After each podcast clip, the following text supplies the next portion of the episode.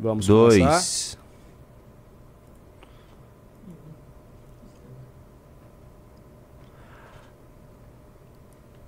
Boa noite, senhor Ricardo Almeida e Matheus Batista, em mais um MBL News. Você falou assim muito calmo, parecendo um locutor. Eu me senti meditando.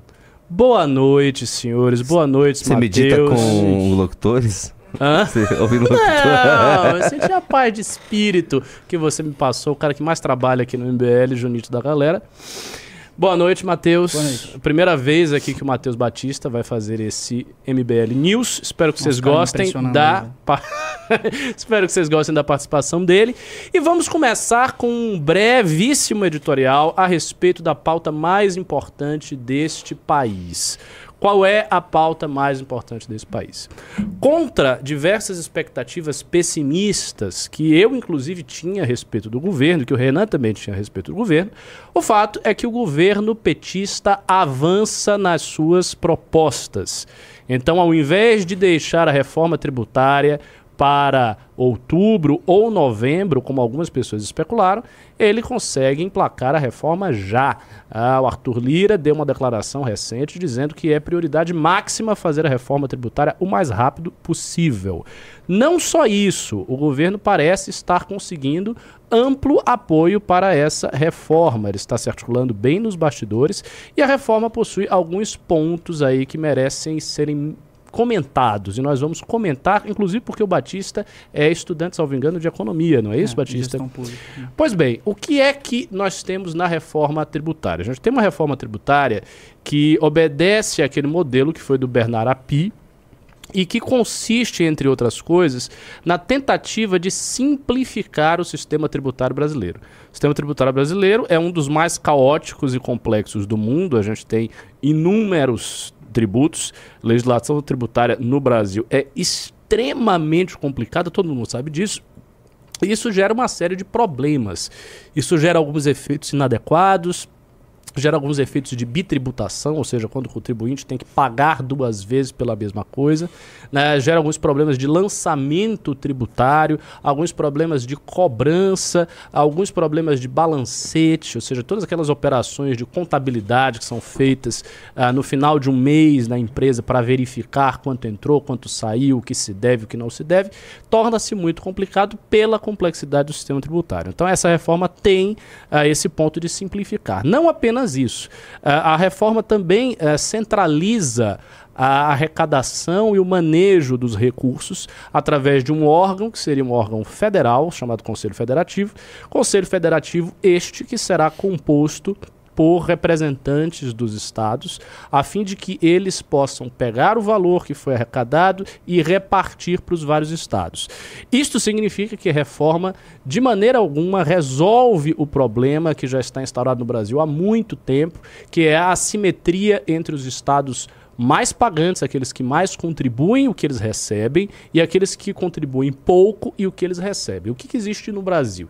Existe no Brasil uma diferença muito grande. Alguns estados contribuem muito, exemplo disso é São Paulo, e recebem muito poucos recursos do governo federal. Então existe este problema econômico do Pacto Federativo do Brasil. Essa reforma não resolve isso. Porém, ah, houve algumas mudanças que o governo petista fez, cedendo a certas críticas que foram feitas especialmente pelo governador de São Paulo, Tarcísio de Freitas, e após a sinalização do governo, Tarcísio de Freitas voltou atrás das críticas que ele fez, né, concedeu para a ideia de haver um Conselho Federativo com uma governança que represente os estados de acordo com a proporção na sua população, e daí o governo parece ter se encaminhado mais. Em virtude disso, houve um choque entre Tarcísio e Bolsonaro. Se não me engano, é o primeiro choque, a primeira grande briga que eles têm e foi justamente a propósito da reforma tributária.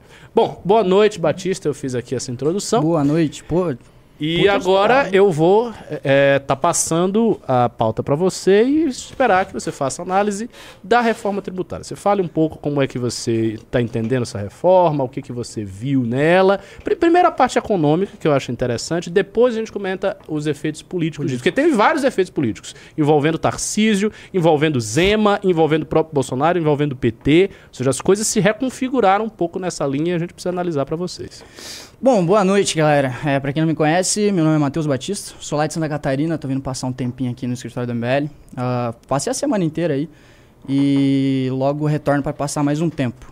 É, mas enfim, sobre a reforma tributária, né?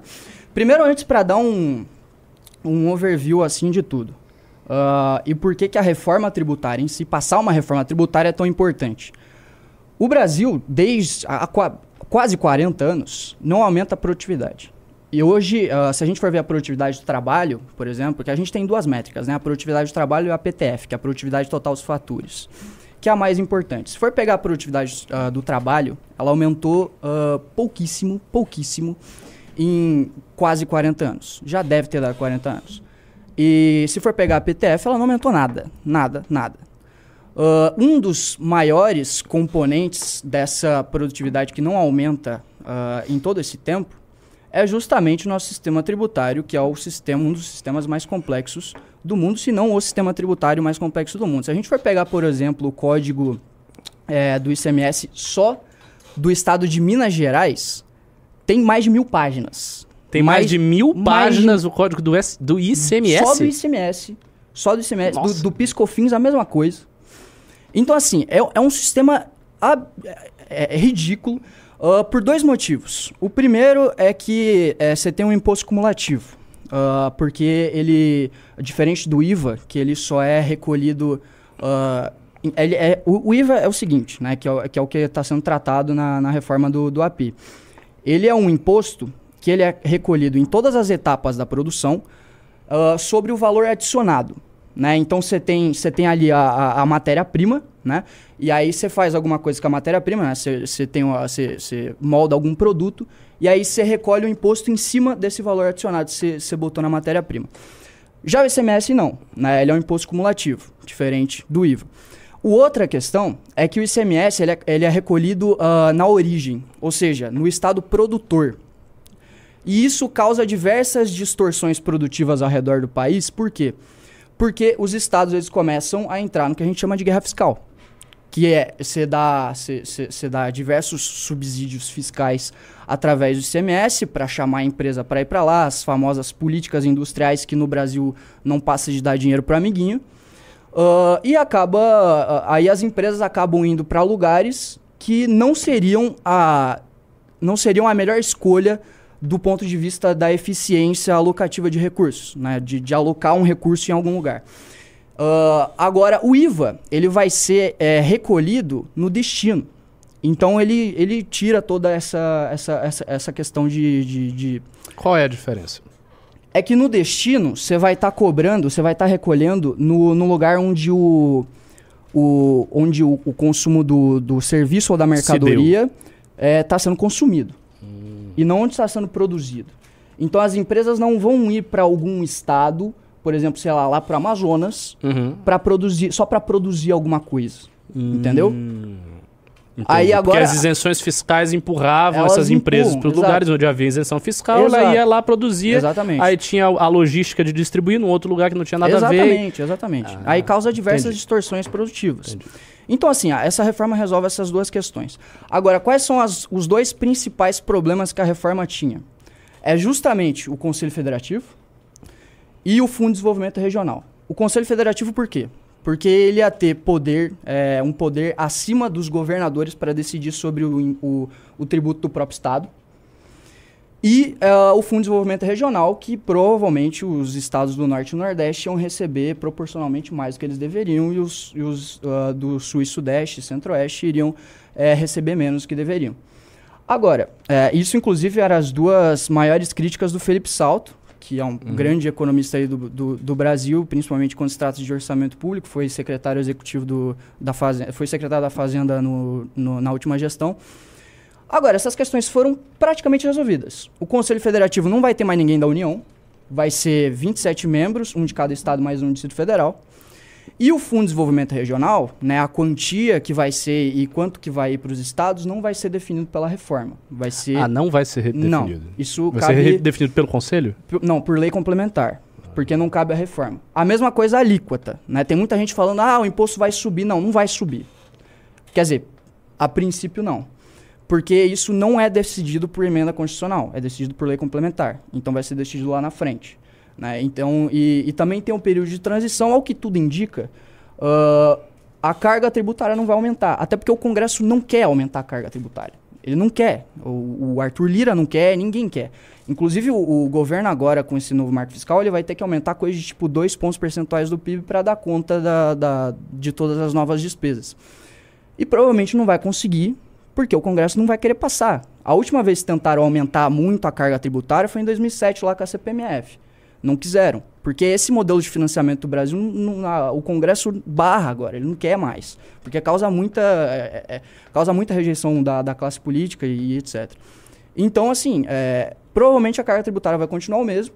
E as duas questões uh, que, que eram as principais, uma foi resolvida, que é a do Conselho Federativo, e a outra provavelmente vai ser resolvida em lei complementar. Então, a minha opinião é que essa reforma vai botar a gente num rumo muito melhor do que a gente está hoje. Claro, não é a melhor reforma do mundo, a PEC 45 lá do ano passado era muito melhor, mas é o que a gente tem e eu acho que é uma situação muito melhor do que a gente tem hoje.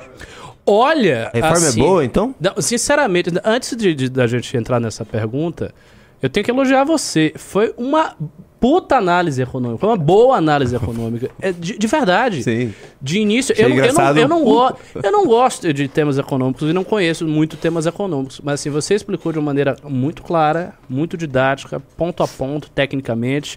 Seguinte, vocês não estão dando a atenção devida às explicações que o Matheus deu aqui.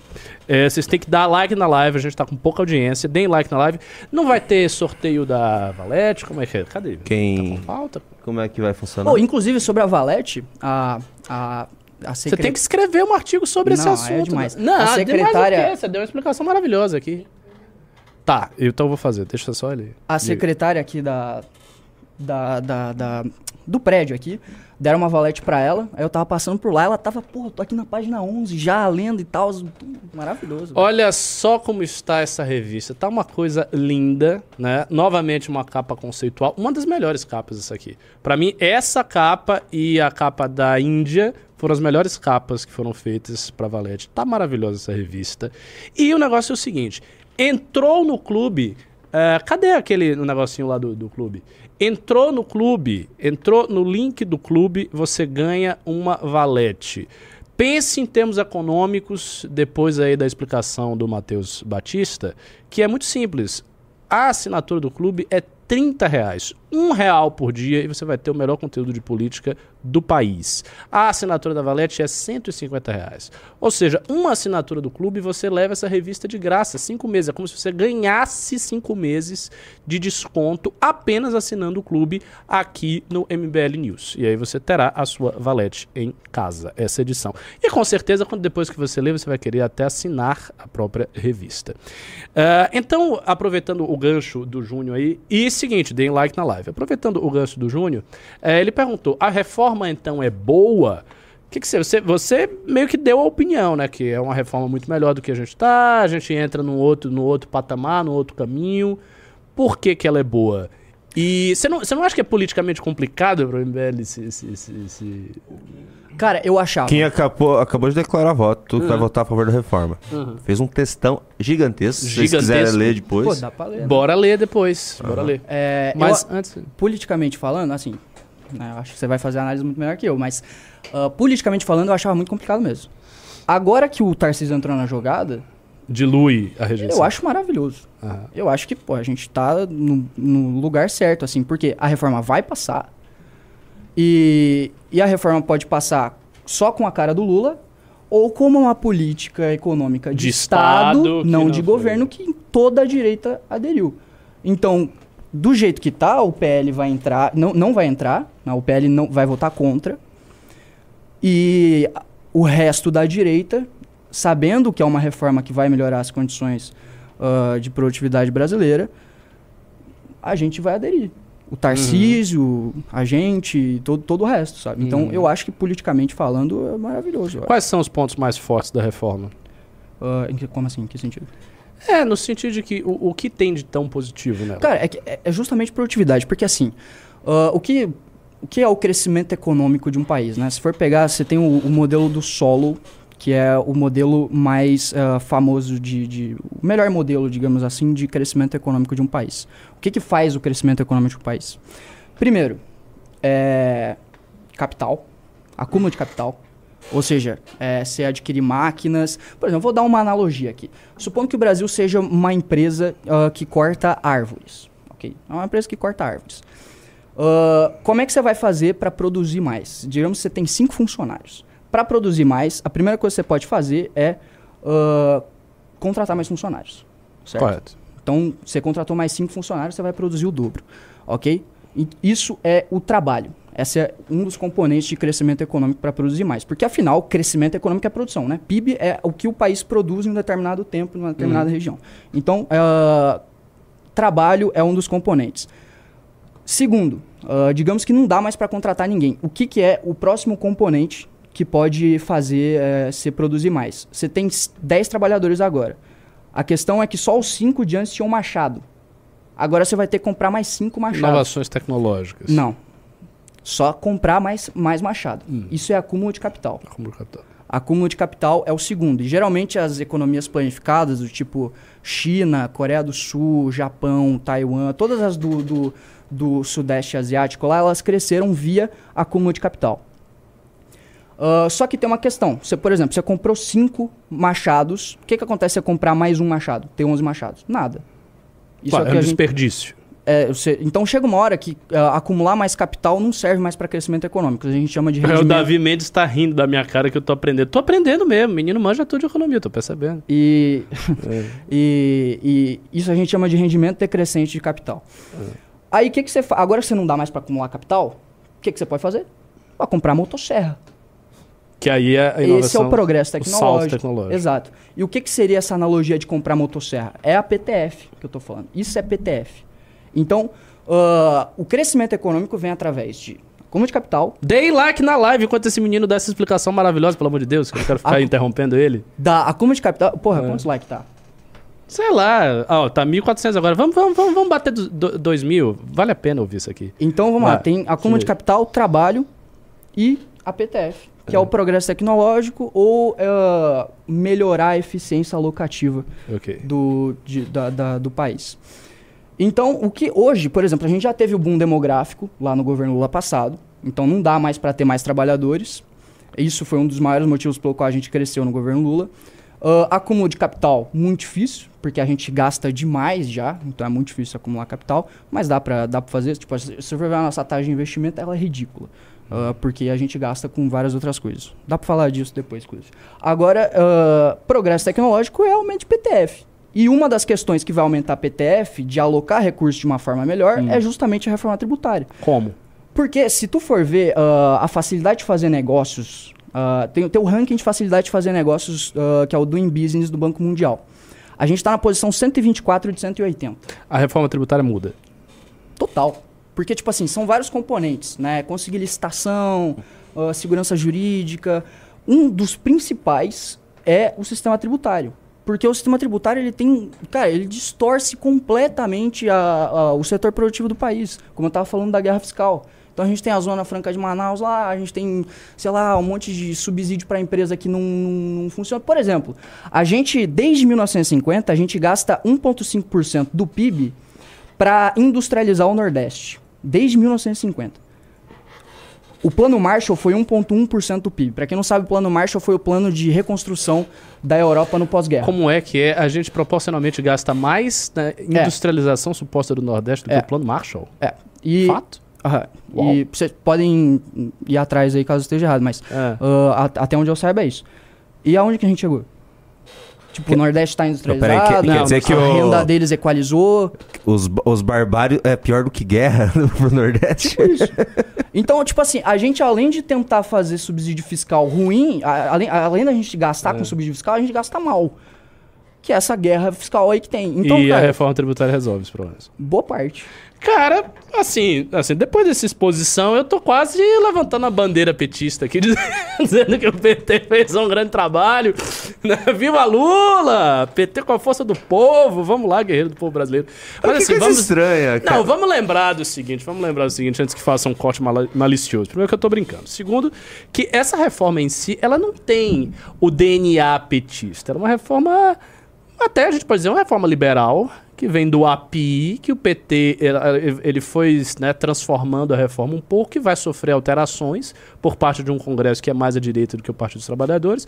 Ou seja, uma coisa mais ou menos consensual. A gente pode comparar isso à reforma da Previdência do Bolsonaro, por exemplo, que era também uma coisa meio que consensual. Uma é. dessas reformas modernizadoras para o país. Bom, então vamos falar um pouco dos efeitos políticos disso aí. É, o Matheus resumiu muitíssimo bem a parte econômica, foi uma baita explicação, baita explicação mesmo. Mas uh, eu acho que politicamente para a direita isso é muito delicado. Apesar de todas as, as virtudes né, dessa reforma, segundo ele, eu acho que é muito delicado. Por quê? Porque uh, eu fiquei sabendo, eu não sei até que ponto eu estou certo nessa informação, que, a despeito de todos os, uh, os pontos positivos que você levantou, a reforma tem alguns pontos negativos. Por exemplo, ela prejudica alguns setores. Parece-me que, não sei se é o setor de serviços, aquele que é mais prejudicado, é, é esse. Uh, e a economia brasileira é uma economia que depende muito desse setor.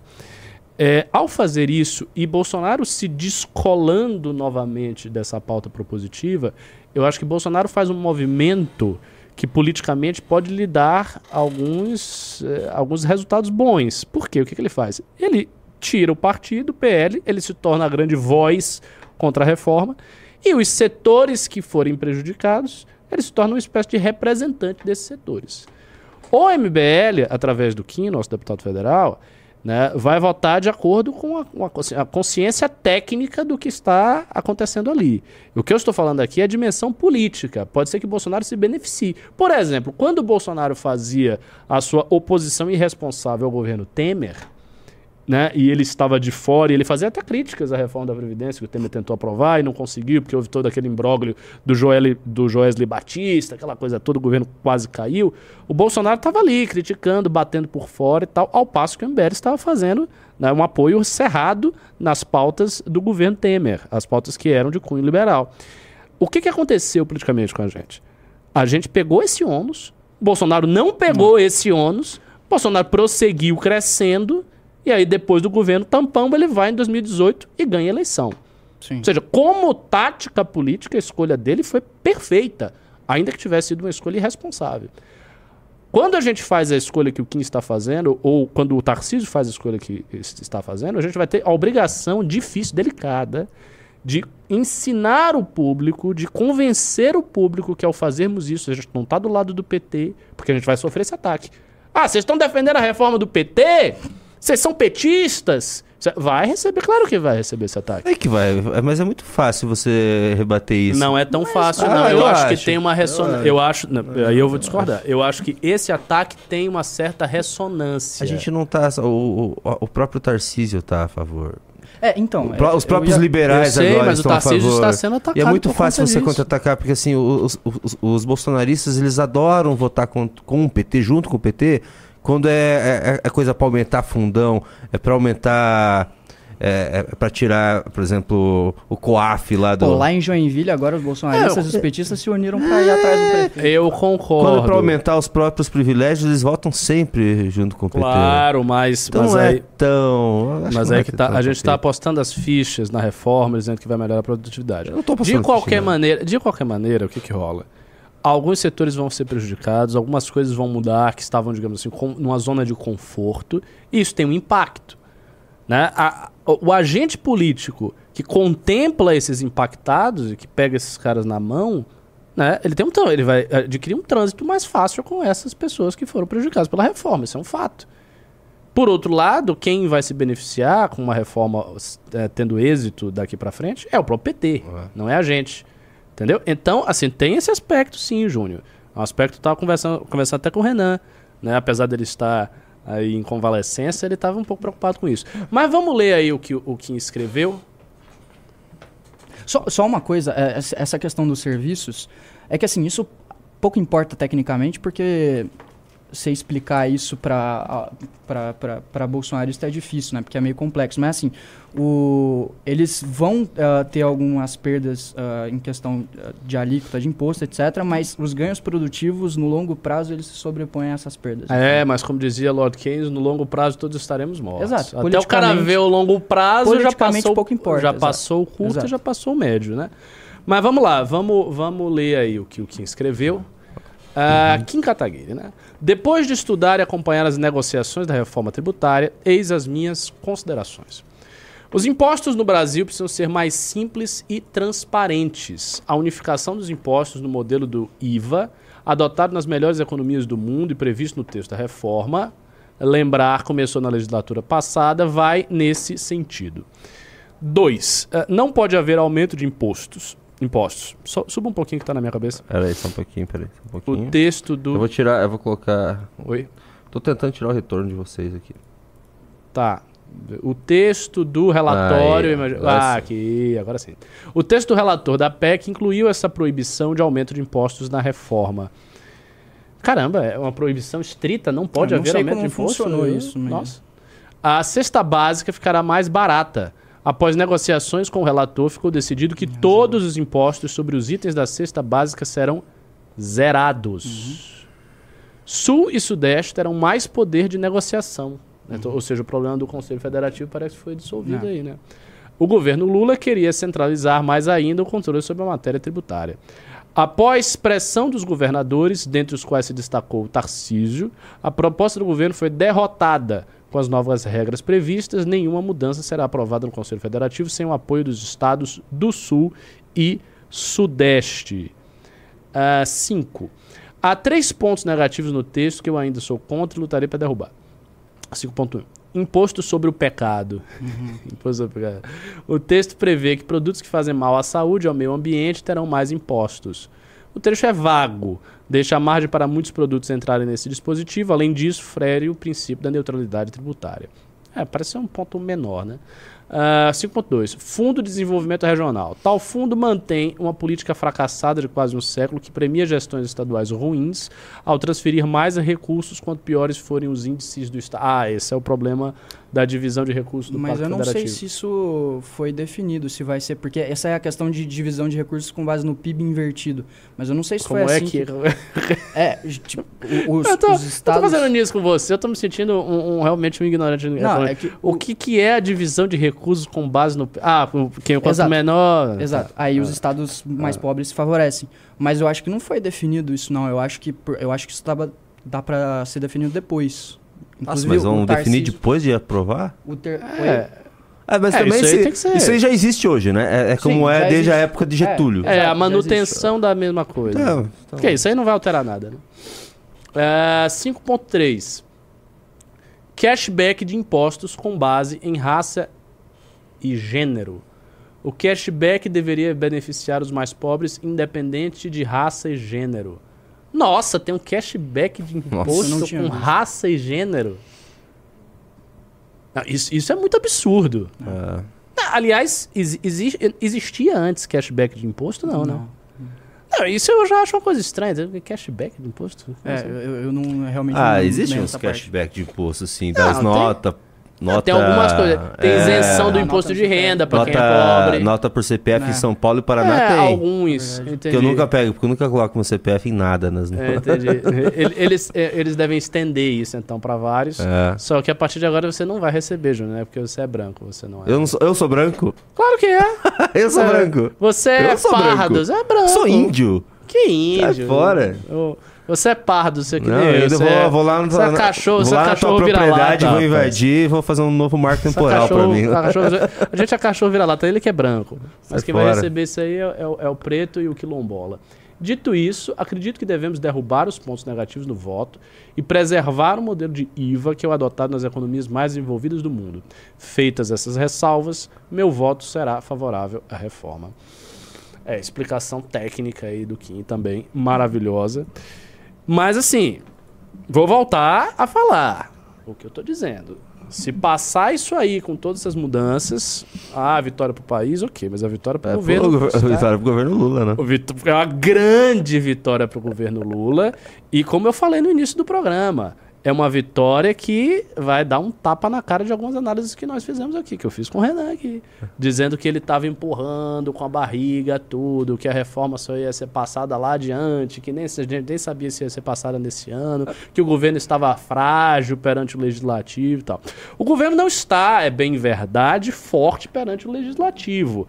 Tem uma pauta aqui que foi colocada pra gente que a gente vai comentar agora um pouquinho pra puxar esse gancho da fraqueza do governo. Depois eu vou querer que você também comente, Matheus. É, vamos lá. Governo bate novo recorde e libera 5,2 bilhões em emendas PIX. O governo liberou em apenas um dia cerca de 75% das chamadas emendas PIX, transferência de recursos do governo federal direto para a conta de estados e prefeituras. Ao todo foram 5,2 bilhões liberados nesta quarta-feira. Até então, esses recursos, um dos preferidos dos congressistas, estavam zerados.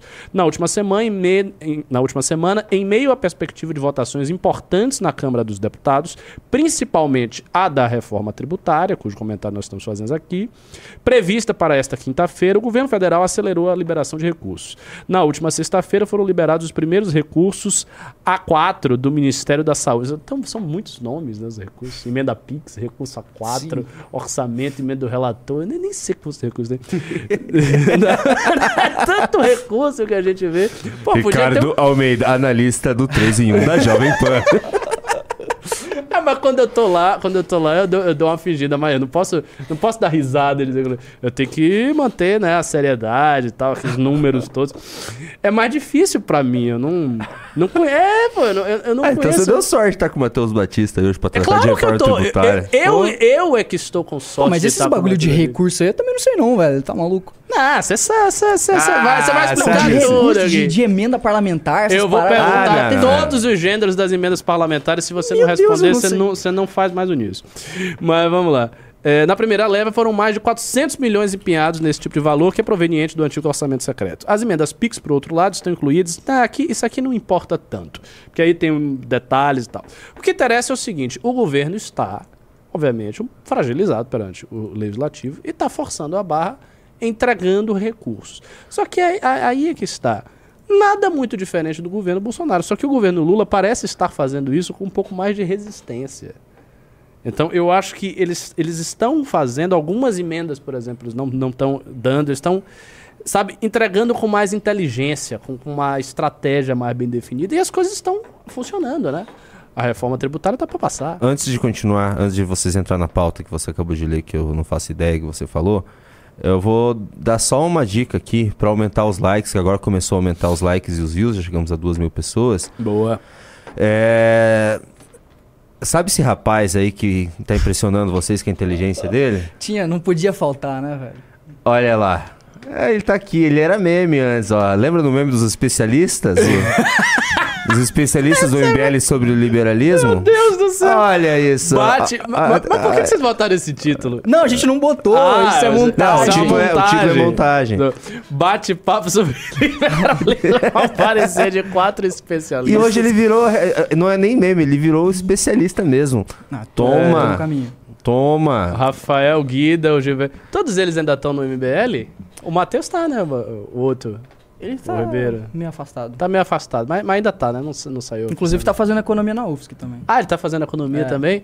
Ou seja. tu- Esse, esse será um grande especialista, pode anotar. Ah, é? Ele é, bom assim, é? Então, merece ou não merece É mesmo? O, like? Ri- o Ribeiro é um gênio, velho. Ele vai. É mesmo? É. Ah, você tá vendo o que que é? Você tá vendo como o bullying às vezes funciona? Os caras esculhambaram no meme os meninos. Um foi pra fazer economia na, na, U- Na U- UFSC. Na Federal lá E você Catarina. faz aonde? Ah, na única universidade que tem na minha cidade. Tá, tudo, tudo bem. Ó, ele, ó, ele tá sentindo inveja do outro. Você viu? Ah, o cara faz na UFSC, eu faço lá. Na, é, mas não é boa a universidade não, é boa. Tipo, é a terceira melhor do estado, mas não É, é... isso, mas agora você só tem que falar bem da sua cidade. Porque você vai disputar em 2024. Claro, não, é uma né? universidade ótima, só não é a federal. Uhum. E, o, e o outro menino, o Rafael Guida, também é economista? Eu não sei. Ele tá no Rio Grande do Sul, eu não sei. Isso aí, aí a galera. O, o Jota pode falar, talvez. Bom, minha galera, seguinte. É, então, eu acabei de falar que o governo estava meio periclitante com essa coisa de tanta emenda. Tá? Como é que você vê isso, Batista? Você acha que o governo está fragilizado, que é muito parecido com o governo Bolsonaro, que não é? Qual é a sua posição? Olha, inclusive, eu queria. Inclusive, eu ia entrar numa outra pauta. Porque, tipo assim, uh, com base nisso. Porque eu vejo que, tipo, uh, ele passou o marco fiscal e passou a reforma tributária. Ou seja, ele está passando as coisas que ele quer passar. Não, passou as coisas que o mercado quer. Hum. E, tipo, o grande legado que o Lula pode deixar pro mercado, pros liberais, é uma certa estabilidade macroeconômica, que foi com o marco fiscal, a reforma tributária, que vai aumentar a produtividade, e transição energética. Transição energética você nem precisa do Congresso direito, porque você faz com subsídio via BNDES, essas paradas. Hum. Então, é, eu acho que ele está dando o que o mercado quer para acalmar o mercado. E aí ele vai andando com as outras pautas de outras formas. Via STF, via a, as outras autarquias, via.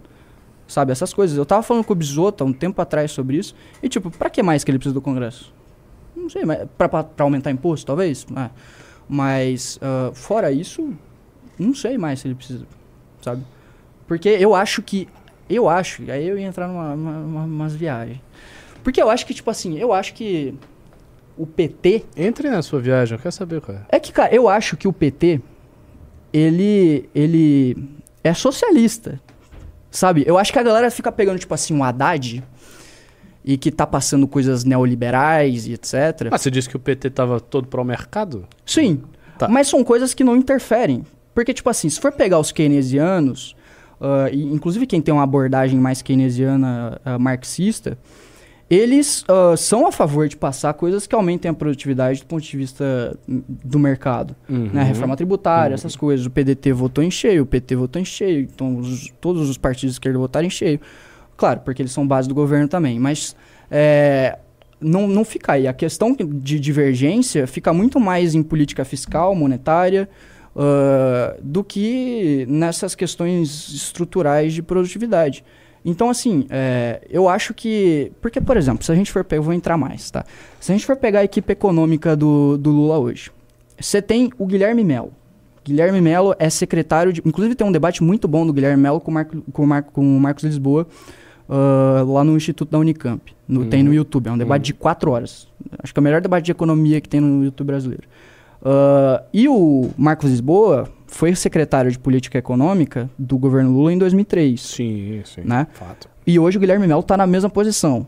Hum. Só que eles estão em posições completamente distintas. O Marcos Lisboa é um crítico muito vocal e agressivo do governo. Sim, é um liberal, é um dos maiores liberais da economia brasileira. Hoje é presidente do INSPER.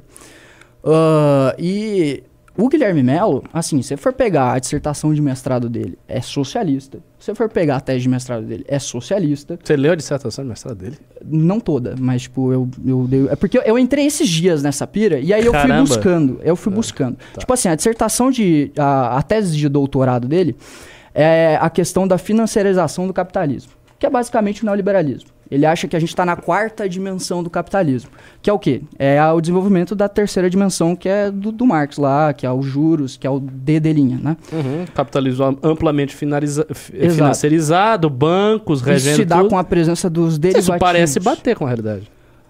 É, enfim, tá. uh, essa, só dando o diagnóstico dele. E ele diz que isso é a principal causa hoje da contradição do capitalismo. Entendeu? Mundial mundial. E isso só seria resolvido se tivesse um acordo global. Uhum. Só que isso não se dá pela própria dinâmica do capitalismo. Aí que entra a contradição da, dessa quarta dimensão. Uhum. Então, a única forma de resolver isso seria superando o capitalismo. Aí esse, o, o Gabriel Galípolo, que, que é o secretário, era o secretário executivo da Fazenda, ou seja, o segundo nome da. E, e só lembrando, esse Guilherme Melo é uhum. é quem desenha a política econômica do Lula. Então é o cara, talvez o segundo cara mais importante. É pra você olhar pra câmera. Ah, tá. Então talvez ele seja o segundo. Ele, ele, ele, é o segundo cara mais importante, porque ele, ele literalmente desenha as políticas econômicas da Lula. E se tem um cara socialista desenhando as políticas econômicas, por que, que não seriam políticas econômicas que têm como objetivo final o socialismo? Não faz muito sentido. Você pega o Gabriel Galípolo, que era o segundo, era o braço direito do Haddad, que agora vai virar diretor de política monetária do Banco Central e está cotado para ser o presidente do Banco Central em 2024. A, te- a dissertação de mestrado dele é que ah, o subdesenvolvimento brasileiro é por causa da lei do, da regência da lei do valor dentro do Brasil. Ou seja, como é que você destrói a lei do valor? Destruindo o capitalismo. Então, de novo. Ah, Fernando Haddad. Fernando Haddad é tem a, tanto a dissertação de mestrado de, a- de mestrado dele, a tese de doutorado dele também são sobre socialismo. Na- A, dissertação de mestrado é sobre o é, a- avaliando o materialismo histórico, umas coisas de Habermas lá. E, e a dissertação, a tese de doutorado é sobre a, a economia da União Soviética. Aí de novo, Hoje... O doutorado dele sobre a economia da União Soviética. é, Cara, não sabia. é. não.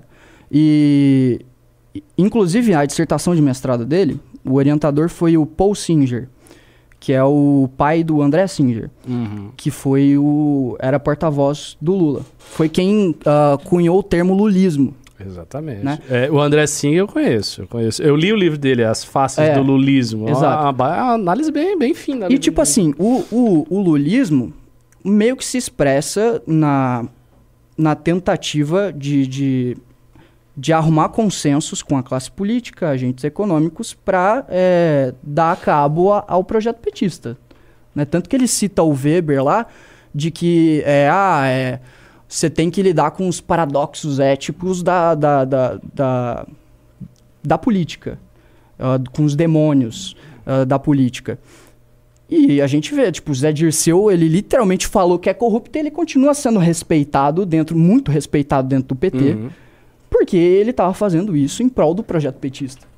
Então, tipo assim, eu vejo o que o Haddad faz, arrumar esses consensos, ah, o que, passando marco fiscal, passando reforma tributária, como a expressão desse lulismo, que empurra cada vez mais os consensos para a esquerda, que no final é. Porque assim, cara, se for ver o petismo, ele surge com o surgimento do neoliberalismo também. E esses Sim. dias eu tava vendo um seminário da, da, da, de 40 anos do PT, na Escola Latino-Americana de História Pública.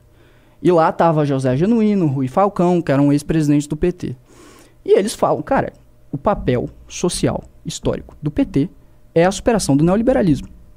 E eles não entendem o neoliberalismo, e eles falam isso, não, tô tirando da, daquele lugar. Eles falam, cara, o neoliberalismo não é um sistema econômico dentro do capitalismo. Ele é a própria radicalização do capitalismo, que é a quarta dimensão do, do Guilherme Melo. É a financiarização do capitalismo. E para superar o neoliberalismo, você supera o capitalismo. Então eu vejo como o, o- o papel social deles é, é, é, é- é derrotar o neoliberalismo. E tipo assim, você vê coisas que vão fechando com isso. Do tipo, eles adentraram na Unasal agora, né? De novo. Que a, na, na Unasul, desculpa. E, e eles veem isso e estão cada vez mais entrando em contato com a China, com a Rússia, que são projetos geopolíticos que têm como objetivo ah, superar a hegemonia dos Estados Unidos, que é a própria representação do neoliberalismo na geopolítica mundial. Então, cara, você vai ver. Ah, a, a Venezuela é uma democracia. Pô, eu acho que isso é mais um, um- mais um, sabe, tentando se aproximar desses lugares onde o socialismo tá- já tá, tá, tá ali, entende? Então, sei lá, eu vou vendo essas coisas, eu, eu, tava, eu, fui, eu fui ver essas coisas ontem, assim, eu fui vendo, porra, quem é a equipe econômica, aí eu fui lá, vi os artigos e coisa arada, e sei lá, na minha cabeça fecha, sabe? Nossa. Nossa. Só, só alguma... Isso foi muito bom, cara. Isso foi muito bom. Você tem que recortar esse vídeo todo e jogar no seu canal de YouTube. Tá bom. Não, de verdade, isso foi muito bom. Você fez Aí, uma análise Cauã. muito detalhada. Foi nas teses de dissertação de mestrado do Haddad, tese de doutorado do Gali. Nossa Não, senhora. Até, Nossa, até, que, até a questão do, do André Singer, o André Singer é um dos autores que eu mais estudei na, na faculdade de ciência Ah, é? Ah, é? Principalmente é, a questão da, da uncunha do, do petismo, quando a gente estudava política brasileira, um dos maiores autores que a gente, um dos autores que a gente mais estudou é o André Singer. Caramba, você é letrado, Will? Tá sacanagem. É, só uma coisa, Batista, a galera quer saber suas redes sociais. Batista Então, já, MBL.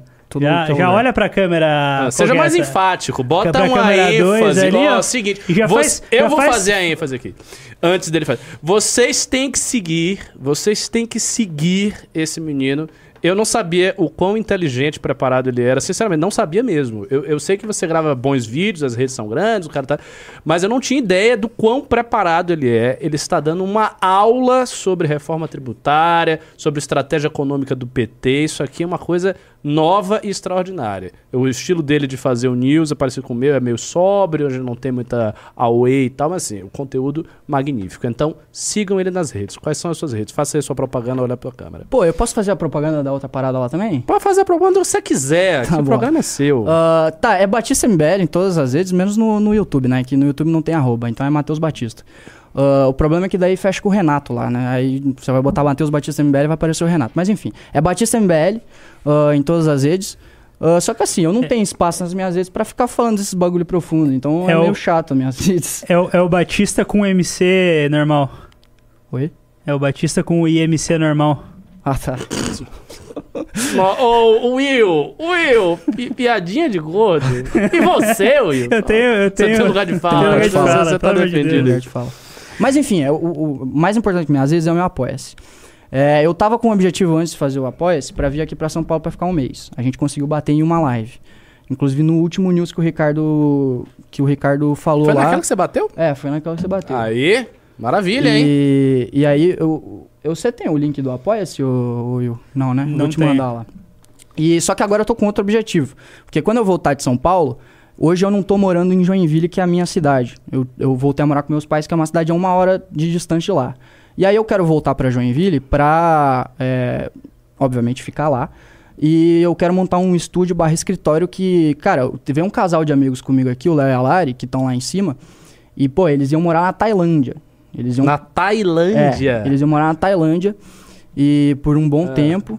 E aí eles E vão aí morar em ele- Joinville. É, eles, não, eles já moram em Joinville, mas eles desistiram de ir pra ficar lá, eles vão trabalhar diariamente no escritório, etc. O Alisson, aqui eu já, eu já vou pressionar o Alisson, porque ele disse que não sabe se vai, agora ele vai ter que ir. O Alisson disse que ano que vem também vai pra lá, ah, porque 24 tem coisas aí pra acontecer. E então eu quero montar esse estúdio barra escritório aí, e aí eu preciso do meu, de, de- de grana, né? Infelizmente a gente precisa de grana, esse mundo capitalista, né? Então ah, eu vou passar o, o link no Apoia-se, aí você linka ali no- nos comentários. 24 tem o quê? Por acaso você é pré-candidato É, a agora sim, com tudo coisa? isso que você falou, você está intimado. Não, de verdade, você está intimado a escrever um relatório que vai sair na Valete. Sério mesmo? Sério, eu tô falando sério. Você- vai, se, se vira aí, você tem tempo, você é estudante, você tem tempo. O, o, o Matheus vai escrever um relatório para sair na próxima, não sei se na próxima ou na próxima da próxima, você vai, você vai fazer.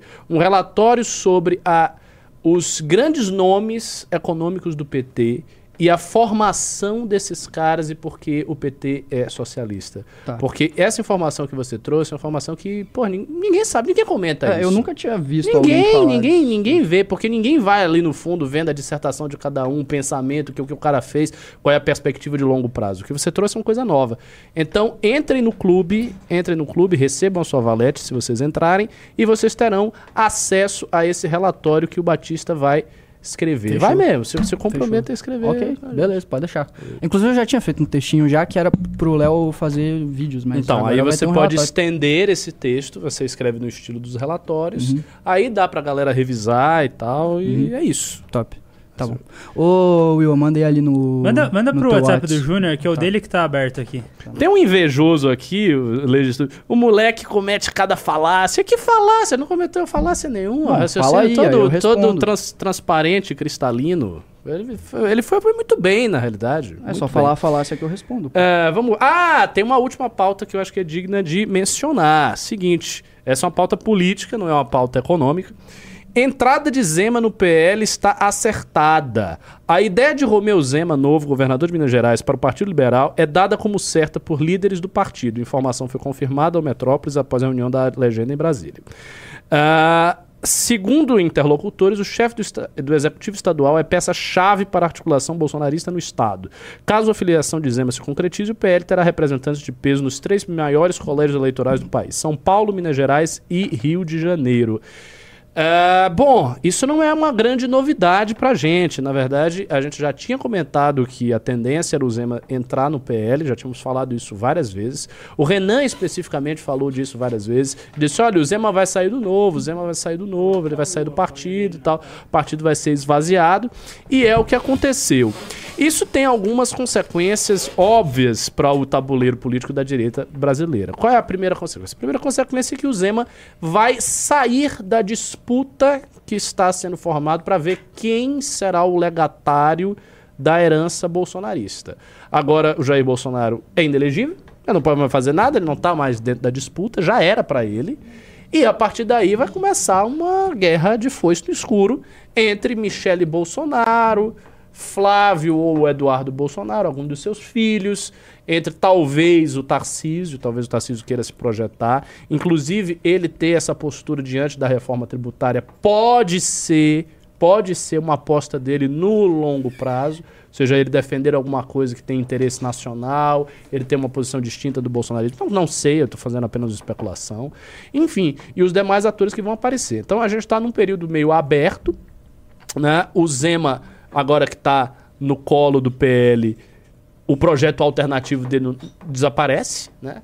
E o Partido Novo enfraquece muito com isso, né? muito com isso. Então, novamente, é uma perda para o partido. Então, sa saiu uma pesquisa ontem, né, sobre quem deveria ser o, o legatário da direita. Hum. Uh, deu 60% Tarcísio, coisa de 18% a Michele e 8% o Zema. Será 60% que 60% Tarcísio? Caramba, tá Será que essa essa rixa deles e é o Zema entrando não é uma tentativa de, de sair do projeto do, do Tarcísio 2026 e botar um nome que teoricamente é competitivo, mas porque eu acredito que a Michelle não vai sair, né? Então não seria uma tentativa do Bolsonaro botar alguém uh, ah, para sobressair com, com o Tarcísio? Eu, eu não sei. eu não sei, Batista, porque eu, eu, vejo o bolsonarismo sendo tão familista, eles têm um apego tão grande Sim. por botar pessoas da família dele, que eu não, assim, eu não enxergo bem o Bolsonaro dando apoio para um candidato hum. à presidência que não tenha o nome Bolsonaro. Que ele não tem controle. É, né? um, que seja um Bolsonaro. A Michelle é um Bolsonaro, Sim. os filhos é um, é um Bolsonaro. É, o, o, que pode acontecer é o seguinte: é, talvez eles queiram colocar o Zema para dentro do PL para pegar essa votação minoritária do Zema e juntá-la com uma votação de um bolsonarista puro sangue. Uhum. Se o Zema começar a crescer muito, o que é difícil, eu acho o Zema muito Assim, ele funciona para a política de Minas Gerais. O Renan falava isso também. Ele funciona para a política de Minas Gerais, ele é muito quieto, ele não tem, assim, aquela coisa... Né, ele não é memístico, ele não tem ênfase, ele, ele é mais um político, parece mais um político local, mas sabe? Tarcísio também, né? É, não é, mas o Tarcísio dispõe de uma plataforma muito mais poderosa que o governo de Minas, é o governo de São Paulo. É. O governo de São Paulo, São Paulo é o estado assim disparadamente maior do país, maior Sim. colégio eleitoral também disparado. E o Tarcísio às vezes sabe dar umas umas dentro assim em termos de marketing. É, e agora, agora me impressiona um pouco que ele esteja com 60% de aprovação. 100%. Talvez isso caia um pouco depois dessa aprovação da reforma, hein? Não sei se isso vai, vai se manter. Porque agora o bolsonarismo talvez tenha interesse de começar a caçá-lo e, enfim, a, a é. desidratá-lo aí no, nos próximos anos. Vamos ver qual é a força que eles têm efetivamente, né? Bom, está tudo na especulação. É, vamos para os Pimbas, que a gente vai fazer um, hoje um programa mais curto. Eu posso anunciar Deixa. a próxima live? Posso? É, é... Ah, eu ia falar agora sobre isso. Vai automático. É, acabando essa live, vocês fiquem aí que já vai direto pra live do Sindicato Cinema, que hoje vai pegar fogo. Hoje realmente assim, vai ser incrível. A gente vai falar sobre, sobre Barbie. E eu não. Cara, assim, é não, importantíssimo. Que tá bom o filme, né? Não. Já saiu? Cara, assistam. Assim, pode ter um impacto gigantesco no cinema mundial a Barbie no Brasil. Ah, você tá exagerando. É verdade, é verdade. O The Flash foi muito mal aqui. E a Barbie é. Assim, eu não vou falar, eu não vou dar spoiler. Você viu o filme? Não, mas tem gente que aqui que, que viu é. e vai dar algumas informações. Assim, tá, hoje vai pegar fogo. Hoje vai pegar fogo o Sindicato uhum. de Cinema. Por favor, assistam. Hoje vai estar tá maravilhoso. Eu fiquei sabendo ontem de, de, das notícias, eu fiquei, assim, embasbacado. Vai pois ser é. sensacional, cara. Vai ser então, sensacional. Se você gosta de cinema, assista. Vai começar nove, nove horas. É em torno de 9 horas, em torno de 9 horas vai começar. E vai ser sobre a Barbie. Eu vi uma cena do filme, eu vi uma cena, um trailer, um trailer desse filme da Barbie, que foi uma cena essa cena eu achei genial, achei maravilhosa.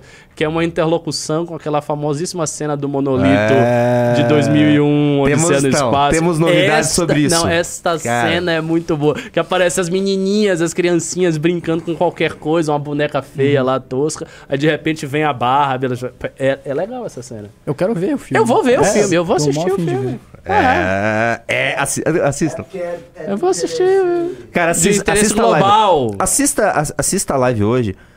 A Barbie, o sucesso da Barbie no Brasil é, é, pode mudar os rumos do cinema no mundo. Sabe que eu não que posso, isso? eu não posso assistir a live porque depois daqui eu vou ter vou ter uma reunião com todos os núcleos do Brasil pra gente discutir questão de milho. que delícia. Você vê, né? Nove horas reunião com o núcleo para discutir ponto a ponto da militância, agenda, etc, etc, etc. Mas tudo isso para um projeto maior que será coroado em 2024 com fé em Deus, né? Com coisas que aconteceram. Será, será coroado, com certeza. É. Bom, vamos pros pimbas? Bora. Uhum. Vamos. Deixa eu ver se temos na roxinha. Eu, eu queria só lembrar o pessoal que é, tá virando mês. Os subs precisam ser renovados na roxinha. É barateza lá. Se você tem Amazon Prime, se você renova é, de graça, é, o sub é de graça. Então, por favor, é, dá uma força pra gente na, ro na roxinha. Lá, o Paçoca. Façoca. Paçoca. É, ele mandou um beat e falou: Caiado Nossa, é opção viável para 26? Começa a ganhar palco com a mídia e até o Bisoto estava defendendo. Cara, eu não tô vendo o Caiado ter esse não, peso, não. Faz tempo que eu não vejo É, ninguém fala ele tá meio Caiado. isolado, o Caiado. A última né? vez que eu vi o Caiado foi em 2014. É, naquela época lá atrás, né? Ó, o Arlick, ele renovou o sub dele com o Prime, ele escreveu... Agora, você partiu, sabe que o, o Caiado... Só, só um comentário lateral antes. O Caiado tinha chance naquela época, se ele tivesse engatado no movimento, no que aconteceu, no fenômeno histórico, de suplantar o Bolsonaro e de ser o presidente de 2018. O Caiado teve essa oportunidade, teve essa oportunidade. O Ca... Eu lembro do Caiado ser mais aplaudido, ser mais ovacionado do que o Bolsonaro nos eventos que os dois iam na ah, é? época é? lá atrás do impeachment. Sim, no iníciozinho, no iníciozinho. Ele, ele Aqui depois ele, ele enveredou. a capacidade de substituir o Aécio pós eleição 2014, hum. juntar ali aquele, aquela centro-direita com o DEM, com o PSDB, aglutinar. E... Nossa, o Gustavo é, Pego é. meteu já 10 subs de uma vez. Pe Caramba. Ele perdeu. perdeu Obrigado, Gustavo Pessoas Pego. perdem a oportunidade e o Brasil perde também, né? Porque certamente teria sido um presidente melhor do que o Bolsonaro. É, próximo. O Gustavo Pego mandou 10 subs lá, hein? O Arlick, ele voltou a subscrever e falou hashtag partiu partido. Partiu partido, é isso aí. O Z Kaiwai Senpai, ele voltou a subscrever por mais um mês e falou: Obrigado, Junito. Somente. Obrigado. Só de você falar dessas coisas da Twitch me dá vontade de jogar Diablo. E eu penso que eu tenho essa reunião. Eu ouvi dizer que vão botar o padre Marcelo Rossi lá. O Soft, o Soft falou o seguinte, cara. O Software, ele é um grande. Ele participa muito lá, ele tá em todas as lives da, da Twitch, ele joga com a gente quando a gente joga é. League of Legends lá. Ele falou, sei lá se renova, se renova, sub. O Bahia, não, sei lá se renova sub pro Bahia nem abrir as lives aqui, à tarde aqui. Falo mesmo. Como o pessoal é? é? muito bravo com o Bahia, mas ó, o Bahia começou a ver a, o chat, ele tá começando a participar, ele tá aprendendo, calma, galera. Sabe quem participa com a gente lá também, Ricardo Almeida? Lembra do Rildo? Claro, o Rildo. Ele participa muito lá, ele é, ele é muito ativo lá, lá na, na Twitch. Twitch. Joga com a gente, entrou no, Você na, já na viu chamada a cara com a gente. Rildo? Não, mas ele. De onde é o Rildo? Ele é, acho que é do Mato Grosso. Ele é. Compra, ele compra boi, vaca, essas coisas. Ah. E vamos ver o que mais temos. O. Aeren, Aeren, Aerandir BR também subscreveu. Vamos pra cima. O Rugatim também subscreveu e falou: Salve, Junito. Manda um beijo pra Amanda. Sou gado dela. Amanda que jogou com a gente aqui. É você e 90% do MBL. Você tá aí na, na grande fila. É. O que mais temos aqui? Vamos, vamos pro, pro YouTube que dá tempo do pessoal se inscrever e mandar mensagem lá. O Rafael Barlatti, que tá o dia inteiro xingando a gente por causa da reforma, mandou 10 reais e falou: Como o PT passando a boiada no Congresso com essa reforma tributária vergonhosa? Vocês vão ficar com esse papinho a semana toda só de Sleep Felipe Neto? Oposição pra fazer igual os bolsonaristas? Não, é, é, o Kim votou a favor. É, assim. Veja, o, o, Batista ele deu várias razões para a reforma ser positiva, o Kim deu outras razões para a reforma positiva. Você precisa entender o seguinte, Barlatti, que a, a, é óbvio que a gente sabe que a nossa tarefa é se opor ao PT e a gente faz isso com muita garra, muita energia e muito brilhantismo. E é indiscutível o que a gente faz. A gente se opôs à nomeação do Pacheco, a gente se opôs ao PL da censura, a gente se opôs ao Sleep Giants, que não é uma iniciativa do PT, mas é uma iniciativa da esquerda. A gente está fazendo uma propaganda maciça contra o Sleep Giants, que é uma tentativa de é, tolher a nossa liberdade de expressão. A gente entrou no caso Léo Lins, a gente entrou em todos os casos aí de pauta woke, cultura trans, agenda trans, tudo isso a gente fez e todas as agendas petistas que nós discordamos. No entanto, quando o governo estabelecido lança uma proposta como a reforma tributária, que tem pontos tecnicamente bons, de acordo com a opinião de um cara liberal como Matheus Batista, de acordo com a opinião do Kim, fica difícil dizendo, ah, não, a gente vai se opor porque tem que se opor porque foi o PT não, toda que fez. A classe não dá, não de, isso, a, a, toda a classe de economistas, com exceção de um ou outro, Está endossando que, a reforma é, tá tributária. Liberais, liberais, e não liberais, né? Liberais, Aí, tá vendo? Então, assim, não dá pra gente ficar de fora. Ah, mas o Bolsonaro, o PL, está criticando. Ele, a, a questão é a seguinte: o Bolsonaro não tem compromisso. Eles não têm compromisso com nada. Eles vão criticar o que for mais conveniente. É. Eu falei, eu acho que politicamente é um acerto do Bolsonaro. Talvez nós estejamos cometendo um erro político. Mas às vezes um erro político é necessário é. para ter um acerto técnico. Isso põe, um acerto é isso põe em xeque aquele argumento de que ah, o MBL faz oposição por oposição. Ou, por exemplo, a galera gosta de falar que ah, o Kim uh, falava que era oposição ao Bolsonaro, mas votou 80% com o Bolsonaro na Câmara. Ora, o Kim analisa o, os projetos que estão passando e vota de acordo com, com o que ele acha que é certo ou não. Foi exatamente isso que ele fez na reforma tributária. Hum. Ele é oposição ao governo Lula e votou a favor de uma de uma proposta do governo Lula, porque vai ser melhor para o país. Pois é. eu, tava, eu, não sabia, eu não entendia nada da reforma. Aqui o pessoal não estava comentando muito, mas eu estava até um pouco mais tranquilo porque eu vi que o Luiz Carlos Rauli estava apoiando a reforma. O Rauli é o maior especialista de reforma tributária lá do Congresso. Ele entrou agora, né? Ele entrou agora no lugar do Deltan, no, inclusive. Deltan, ele é daqueles políticos mais antigos é. e tal, mas ele sempre tratou de reforma, ele só fala de reforma, uhum. e ele está nessa reforma tributária faz muitos e muitos e muitos anos. E ele falou que era positivo, pô, vou seguir ah, a linha tá do Raul, né? se ele tá falando. Ele não, é, ele não entrou ontem, né, na política. Uhum. Uh, que mais temos aqui? O Herbert Richards mandou 5 reais. Bem-vindo ao News, futuro ministro da Economia. Você precisa Uau. ser eleito aqui por Santa Catarina. Fiz campanha para o Samuca Chang, mas ele não se ajudava muito, né? Pô, o Samuca é da hora, mano. É. Ah, eu lembro até hoje daquele daquele jingle do Samuca. Nossa senhora. É, maravilhoso. maravilhoso. Foi uma época de bons jingles. Bons jingles, né, cara? Bom, o ministro da Economia, é, não sei. Agora, Santa Catarina vai rolar, com certeza. O Roldan Anderson mandou 2 dólares. Ricardo, você gosta de frango grelhado? Pô, eu tenho até medo de responder essas perguntas, porque parece que tem uma grande sacanagem você dizer. Eu não, se tem, eu não sei. Tipo, o que, que tem o frango grelhado? Gosto. Você pode, você pode comer porco? Não pode, de acordo com a Sharia, não. Você não pode é? comer, mas você come? Amigo, não me pergunte sobre a Sharia nesses termos, que assim você me constrange. Mas eu evito fazer algumas coisas. Ah, você evita? Evito. Ah. Flamenguista. É, Ele tá é, louco é, pra perguntar é mais coisas aqui. Não, mas é uma dúvida sincera, pô. Não, não, não, não, não pode. O flamenguista vascaíno mandou 5 reais, contribuindo com a opinião do professor Ricardo. Hoje o Tarcísio foi atacado por ser favorável oh, à reforma. Tá Sim, o Tarcísio já é comunista na Austrália. é, resta saber se vai pegar, né? Ele apareceu com 60%. É, é mas foi anterior a isso, Tudo né? bem, mas aí vai ter outra pesquisa sobre exato, isso exato. e vai dar pra ah, ferir. Né? Acho que vai cair muito, não. Eu acho que... Pô, o Tarcísio tem quatro anos na Se, se não governo. cair muito, a gente já sabe qual que é o poder real do bolsonarismo hoje no Brasil, né? Eu acho. Hum, É um dos fatores, é um dos fatores, mas também assim, tem que saber se o Bolsonaro está botando toda a energia nisso, qual é a intensidade deles e tal. A minha, a minha análise de longo prazo é que a tendência é que esse poder diminua cada vez mais. É. O cara tá inelegível e pô, já passou. E o brasileiro tem memória curta também, essa memória afetiva do brasileiro sai rápido, viu? É. Flamenguista Vascaíno mandou 5. mandou 5. Ah, eu acabei de ler. O Frank Alves mandou 20 reais.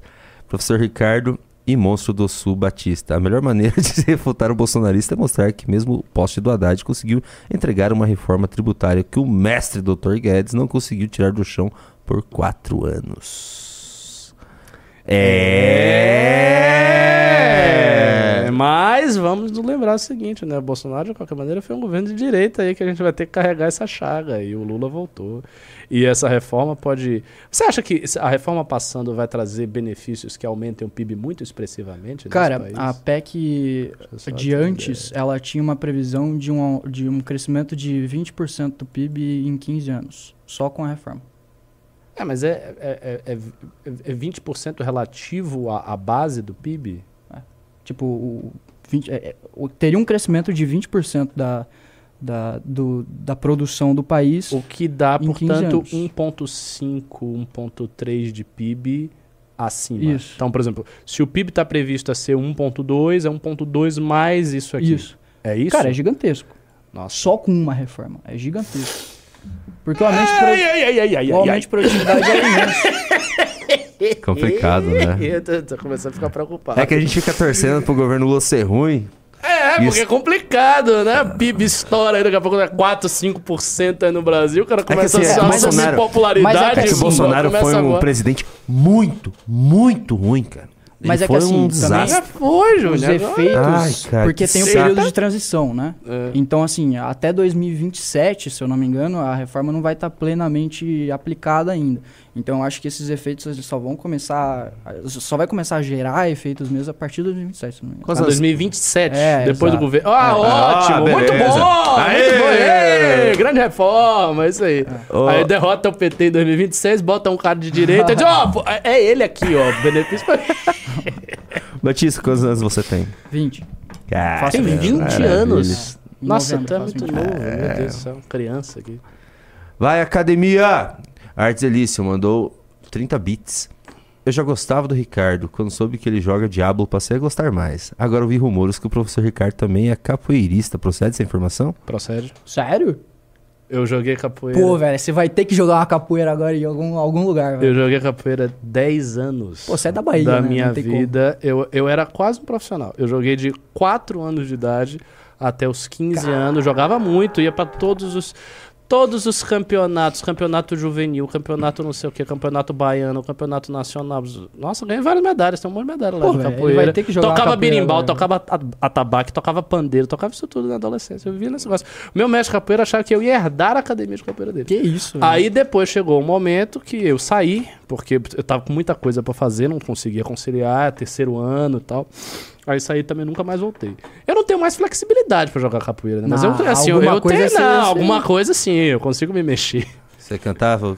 Você consegue dar um mortal? Aqualonde. Hoje, É. Aqualonde. eu, eu dava. Sim, imagina. Eu dava, dava mortal, fazia macaco, fazia o chibata, fazia a cintura desprezada, que são uns saltos. Eu fazia isso. Eu era, eu era magrelíssimo, muito magrinho mesmo, e flexível, né? Então eu fazia essas coisas todas. Hoje eu não, eu não, não me disponho mais a fazer isso. É, mas se eu for fazer, eu não tenho mais Pô, estrutura no física pra Congresso vou- Nacional teremos Ricardo. A gente tem que arrumar outro capoeirista pra fazer. Não, tem que ser no Congresso da Bahia, né? Eu tenho É que jogar verdade, capoeira com o verdade. Sandro. O Sandro lá. manja? Tanto que manja, não deve manjar. Mas ele, ele que tem cara de capoeira, né? Não, mas eu joguei, 10 anos de capoeira. Aqualonde. Aqualonde, camarada. Aqualonde. O Chino d'Água. Ele voltou a subscrever com o Prime por dois meses e falou: O Bahia não tem moral com a tropa da Roxinha. Ô, galera, paciência com o Bahia, viu? O Rugatin voltou a subscrever por mais um mês. No escalão, olha só. Salve, Junito. Ah, esse eu já tinha lido, né? O Roni, Roniel Fears também voltou a subscrever com o Prime. E vamos voltar para o YouTube. Salismar Lima mandou 2 dólares. Bolsa tá voando. Dá gosto das minhas ações valorizando. A bolsa tá voando também? Não sei. Às vezes é um petista vindo zoar aqui. É. O Ambel Cuts Mateu, mandou 5 reais. O, o Matheus mostrou ter bastante conhecimento. Para ficar melhor, preciso usar minoxidil e ficar calvo. Pode ser, pode ser. É, você pode ficar calvo ainda. ele 20 vai anos, ficar, né? ele tem 20 Não acho, anos. Daqui 20 uns 10 você vai ver como é que ele tá Paulo- Política, né? estragado. Acabou, cara. Paulo Felipe Maria mandou 5. Meta das lives com Batista. Não mande pimba. Mande apoio para ele ficar em São Paulo. Operador, leia o chat para apoiar. Grande abraço, Batista. Eu, Pô, obrigadão. eu tô lendo o chat. Tô Manda lendo aí. o chat, o super chat, né? Eu não vou ler o chat aqui. Às vezes eu leio. Flávio Salfia Júnior mandou 5. Quando o Batista vai ser presidente? Ô, louco. O pessoal Que tá isso, animado velho? com o Batista, hein? As pessoas se animam também, elas já jogam você. É, não. Se você fez uma análise econômica. Não, é, Meu é Deus. ministro da economia, presidente, Sim. imperador do mundo. Exatamente. O Celismar Lima mandou mais 2 dólares. Também gado, mas no Pará. Como é? Acho que ele tem gado no Pará que tá valorizando. Ah, você tem gado no Pará? Bom, né? As pessoas que têm gado geralmente estão bem de vida, né? Eu, infelizmente, não tenho gado, só tenho aqui minha inteligência mal e porca pra sobreviver. Rodolfo Correia aqui no chat, ele falou: Ibovespa caiu quase 2%. Hoje o cara me manda uma bolsa voando. Sério? Ah, mas às vezes no geral, né? O João L mandou 5 reais. Vira o Reinaldo Azevedo de Inteligência Limitada? O Vilela é limitado mesmo levar aqueles caras pra falar de direita. Assistam pra ver ele falando isso. Ó, não Eu fala mal vi. do Vilela, não, ele é nosso brother. É, eu não consigo mais Você ver. viu? Ele é muito Não, eu legal, não- o Vilela. não- eu não- eu Reinaldo Azevedo ele não quis falar da gente. Ele, ele simplesmente evitou. Ah, ele começou a imitar o Lula. ah, Muda de assunto, muda de assunto. Ah, é? Tudo bem. Aí ele falou, foi- ah, tem alguma coisa relevante pra falar, sabe? É, ele, foi- ele foi discreto, a gente tinha uma boa Ele foi- relação com ele na época e tal. Ele É, o, foi- Ca o Calerrão falou, né? Ah, o Clerrão falou. A gente reagiu já. Inclusive, teve uma parte que ele fala sobre o Lula falando lá da Venezuela. Ele fala: ah, pra que fazer isso? Pra que dar capim pra direita? Sabe? é, Essa galera ali, porque o Reinaldo Azevedo é liberal. né? Ele tá um liberal de esquerda hoje, mas ele é liberal. E essa galera não. Eu acho que essa galera não pegou ainda que o Lula faz isso porque tem um projeto por trás. tá? Mas o Reinaldo Azevedo pegou. Ele é inteligente o suficiente pra entender isso, ele tá mino- minorando a importância disso Pode aí. ser. Agora, os outros, né, a boa parte da galera não, não, tem, não tem essa percepção.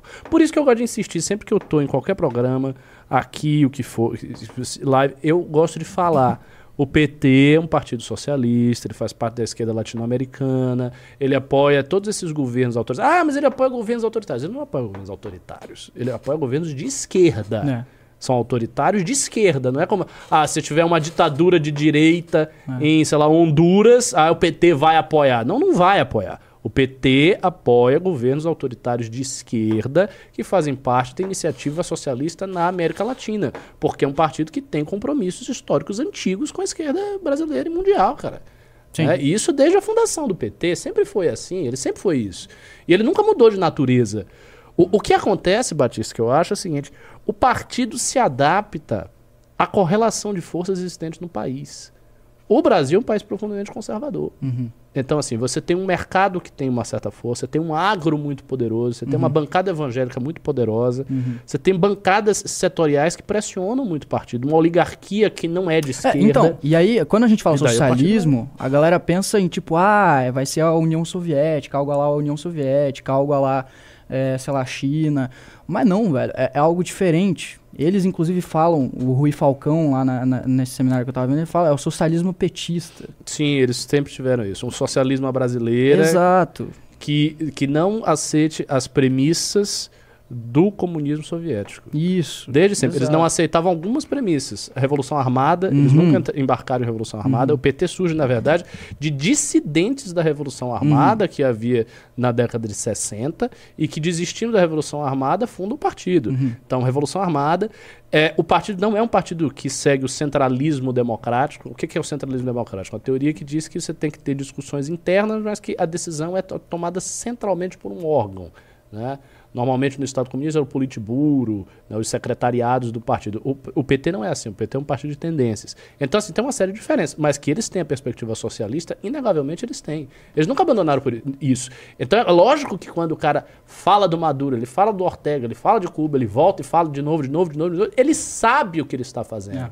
Não é que ah, é um, ah, o Lula é um menino muito ingênuo é. e daí ele fala, ele comete deslizes é, e aí a esquerda vem. Ele não é ingênuo, é. pelo amor de Deus. Tipo, eu acho que tem uma, quando a gente vai analisar o Bolsonaro e o Lula, a gente tem que ter uma grande diferença, porque assim, o PT ele é inteligente e corajoso. O Exatamente. Bolsonaro ele é burro e, e covarde. E covarde. Então, é, quando o PT fala isso, não é um deslize. Eu acho que tem, tem é, objetivo. É intencional. Tem claro. intencional. Hum. Vamos lá, vamos lá, vamos lá. O Valdívia falou um ponto interessante aqui. Ó. Seria o apoio do MBL à reforma do Tarcísio um pouco de pragmatismo visando o apoio dele para uma prefeitura do Kim? Se for, acho justo também. Uma, a reforma não é do Tarcísio, a reforma é, foi o PT que colocou, o Tarcísio está apoiando. E é, é, é, impossível o Tarcísio apoiar o Kim. No, o, o, o Bolsonaro sabe? Tipo, não vai acontecer. Não, e, e, não tem realmente, não tem realmente nada, nada a ver. Nada a ver, não tem nada é, a ver. É uma posição doutrinária que o Kim tem e que as pessoas viram de acordo com os argumentos do Batista, do Kim é isso. Vocês estão acostumados, o Kim ele vota com a própria consciência. Você, a gente... Muita gente criticou quando ele votou contra a cassação do Daniel Silveira. Ele não, ele manteve a posição. Ele vota com a consciência dele. Eu confio nos votos do Kim, no, no julgamento dele. Uhum. Faço minhas as suas palavras. Não, também. O Ardelício, ele mandou mais 30 bits e falou: Ô louco, eu treinei dos 14 ao 20. Hoje, depois de 25 anos, fui fazer um movimento e, e cansei com 3 minutos. Voltarei é. a treinar para dar umas pernadas com o professor Ricardo. Ah, mas aí eu tenho que voltar a treinar, né? Porque você foi ainda dos 14 aos 20, você tá com quanto? 25? Eu fui dos 4 aos 14 e eu tô com 35. Já são 20 anos que eu não jogo isso, é bastante tempo. É a idade do Batista que eu não jogo capoeira. Mas vai ter que ter, pô. Treinar, você, você joga capoeira? O, não, treinar até o congresso. Quem lá de Santa Catarina joga? Tem alguém? Ah, não sei, mas com certeza alguém da MBL joga é, capoeira.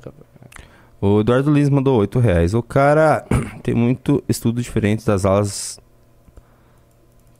Peraí. Acho que ele escreveu errado, vai ser difícil. Eu vou tentar ler depois aqui. O Ricardo Veiland mandou 5 dólares. Uou. Junito, pergunta para o professor Ricardo sobre a situação da França, sobre os muçulmanos, lembra? Vamos lá, eu não estou tão bem informado assim, mas ficarei, porque eu vou participar domingo, às 18 horas, do podcast da Valete. Esse podcast vai rolar no Twitter e eu vou falar sobre França lá. Por hora eu não estou muito bem informado, mas eu vou, me informar. Inclu inclusive, vou, vou, tentar me informar pela imprensa francesa, porque eu tenho agora a tarefa de aprender francês em três meses. mas você manja um pouquinho. Por que você vai aprender francês? Eu vou aprender doutorado. francês em três meses, porque eu vou fazer uma prova de doutorado que exige traduções de inglês e francês. Então eu tenho que aprender o básico. Mas você não. Eu achei que você sabia o básico de francês. Ah, muito pouquinho. Como se fala, taque fogo na Torre Eiffel? Ah, sei lá. Não? Não, eu vou, eu vou aprender a ler. Eu quero pegar um texto e ler. Eu consigo, se eu tiver com dicionário, mas uso muito dicionário. Se eu, se eu puder ler com menos dicionário, aí vai ajudar a fazer. Mas árabe você fala um Não. pouco. Eu, mas, eu tipo, recito. Allahu Akbar, o que quer dizer? Allah é o grandíssimo, é o maior. E o Akbar? É isso, Akbar, é o grandioso. E Allahu isso em francês é como? Allahu Akbar. Em francês? Allahu Akbar. então você já sabe o suficiente. Ai, tá, desculpa, professor, eu não aguentei. Alex mandou 5 reais. Primeiramente, parabéns ao Batista. Segundo, como faço para receber a revista? Me inscrevi terça no clube. Eles vão entrar em contato com você, senhor Alex. Foi o primeiro superchat dele. O João L mandou 5 reais. Batista, o que acha da Ana Campanholo? Acha que ela pode virar uma aliada lá em Santa Catarina? Enxerga outros lá no estado que tem potencial para o MBL? Uh, potencial que de aliança política ou de nomes que podem surgir? Aí não sei, né? Mas uh, nomes que podem surgir, com certeza vai surgir mais. Inclusive um que vocês já conhecem. Quem é? Não, é, é que não é do, exatamente do MBL ainda, mas enfim. Depois eu falo. Gustavo. BR mandou. Mas você não falou o que, que não, você acha dela? Pode. Ah, dela. tá. Dana Campanhol, cara, eu acho. Porra, eu, eu, eu, eu não gosto bonita. dela, né? Eu não gosto dela nem um pouquinho. É. Pô, ela. Ela cagou na nossa cabeça um dia que a gente foi é, fazer um ato contra ela lá na Lesc. Ela, enfim. Eu, ah, foi não... um ato contra ela, né? Ela tinha que se defender, tá certo. Ah, claro, óbvio, mas não gosto dela. Faça um ato contra você. Sim, sim claro. É, entendi. É, mas, minha... tipo, ela. várias. Falou mentira, sabe? Umas mentiras que podiam, sei lá, a gente ser preso por causa disso. Ela falou que um, um dos nossos membros veio dirigindo na BR bêbado. Nossa! É. Difamação assim pesada. É, porque hein? ela tinha botado um infiltrado no nosso grupo e esse cara. Aí eles mandaram um áudio zoando lá. É. E ela distorceu o áudio. Ela falou na tribuna, botou o áudio na tribuna. Nossa, tipo, vocês entraram na treta dessa aí. É, e aí, enfim, não gosto nem um pouquinho dela. Eu acho que é muito difícil se tornar uma aliada política. Porém, bonito. É. Gustavo BR mandou. É, bonita, né? É bonito. Bonitinho, bonitinho. O que é o mais importante. Gustavo BR mandou 20 reais. O MBL precisa colocar nas análises paralelos com o resultado do mercado. A bolsa, ela está em alta e precisamos chamar a atenção da galera investidora. Apoio o MBL por 5 anos e saio daqui para ver o vídeo sobre investimentos. Putz, é, é, tinha que ter alguém especialista nisso. É. A gente não o tem, né? que escreve, é, o que faz parte do clube, ele manja bastante. O, Sim, o, o Ayrton. É o não, não, o Gabriel é, Matos. É, o Gabriel, isso, Gabriel, Gabriel Matos, Gabriel, é, a gente precisa de algo... Ele... Mas o canal só pra isso daí, né? Se eu não me engano, ele trabalha com o mercado financeiro. Só de investimentos, essas coisas. Mas é, o, é, o que o Renan, que é vou... que o Renan ele tem muito preconceito Eu vou tipo passar longe disso. Exato, eu também. Eu não sei de nada. É, deixa eu ver. Eu nunca serei rico, cara. Junito, estão falando que o Junito é gado demais. Ah, cara. Ok, fazer o quê? Não vou falar que não. Deixa eu ver o que temos aqui. O DKMU e Wizards subscreveu com Prime. O André DJ também se subscreveu. E o Dorn Hagu, Dorn Hagu também se inscreveu. É, deixa eu ver. É isso aí, pessoal da Roxinha. Eu queria muito que vocês assistissem hoje. Hoje não teremos live na Roxinha. Se vocês puderem, por favor, dar uma força assistir hoje o Sindicato Cinema. Hoje realmente vai estar muito bom. Hoje. Uh, muito bom. O que eu fiquei sabendo ontem, cara, é sensacional. Sensacional. Nove horas Sindicato de Cinema sobre Barbie. Finalmente, a, a gente tem uma informação muito massa, cara, de, de bastidor mesmo, assim. Ah, é informação eu vou, de eu bastidor. Vou eu vou parar minha live só pra ver isso aí. Quando... É muito bom, cara. Por favor, vamos lá, dá uma força pra mim aí. Valeu? É isso aí. E acabar as participações. Acabaram as participações. Então, obrigado aí pela presença de vocês, pela audiência. Faça aí as suas palavras finais, Matheus Batista. Foi, foi muito legal realmente fazer o news obrigado, com você. Você estava preparadíssimo nessas questões econômicas. E sim, você tem um compromisso de escrever um relatório sobre as figuras. Você vai fazer uma dissecação parecida com um relatório que parecido com um relatório que saiu sobre os oligarcas do Lula. Você vai escrever um, os economistas do Lula e vai trazer todas essas informações. É, as pessoas vão ler, porque isso vai parar na revista Valete, vai parar no Clube MBL. Vocês não entraram o suficiente, foi uma pessoa só que entrou, infelizmente. Amanhã a gente vai ter que correr com essa diferença. Obrigado pela sua participação. Faça Pô, obrigado, velho. É, enfim, obrigado aqui por, por me chamarem, primeiramente, né? Depois que eu voltar para São Paulo, espero participar mais vezes. Uh, e, e dar esse. Porque eu acho que a economia é, é, um assunto que a gente tem que tocar bastante, porque eu acho que, afinal, quem uh, responder o, a falta de crescimento econômico que a gente tem em 40 anos responde o principal aspecto da política, que eu acho que é dinheiro no bolso, né? Então, Uh, mas enfim, muito obrigado. Sigam lá nas redes, Batista MBL em tudo. E apoia-se, por favor, se puderem doar lá na Apoia-se, vou ficar muito grato, porque eu preciso montar um estúdio barra escritório lá em Joinville e eu tô quase chegando lá. Tô quase chegando lá. Tá na tela, no teu cantinho. Assim, ó. Aqui, ó. Aqui? É, é. Aqui. Então aqui, ó. Aqui, ó. Entrem no Apoia-se, entrem lá. A primeira missão a gente já bateu, que era eu poder vir para São Paulo. Agora eu vou conseguir ficar aqui em São Paulo durante um mês. E agora eu tenho que montar meu escritório. Então, pô, se puderem, agradeço demais. É isso. Você não vai, não vai falar nada? Não, eu, eu, eu fiz as minhas falas, passei para ele, mas se você quer tá. que eu fale, eu vou fazer aqui uma grande despedida. Adeus, obrigado. Allahu Akbar!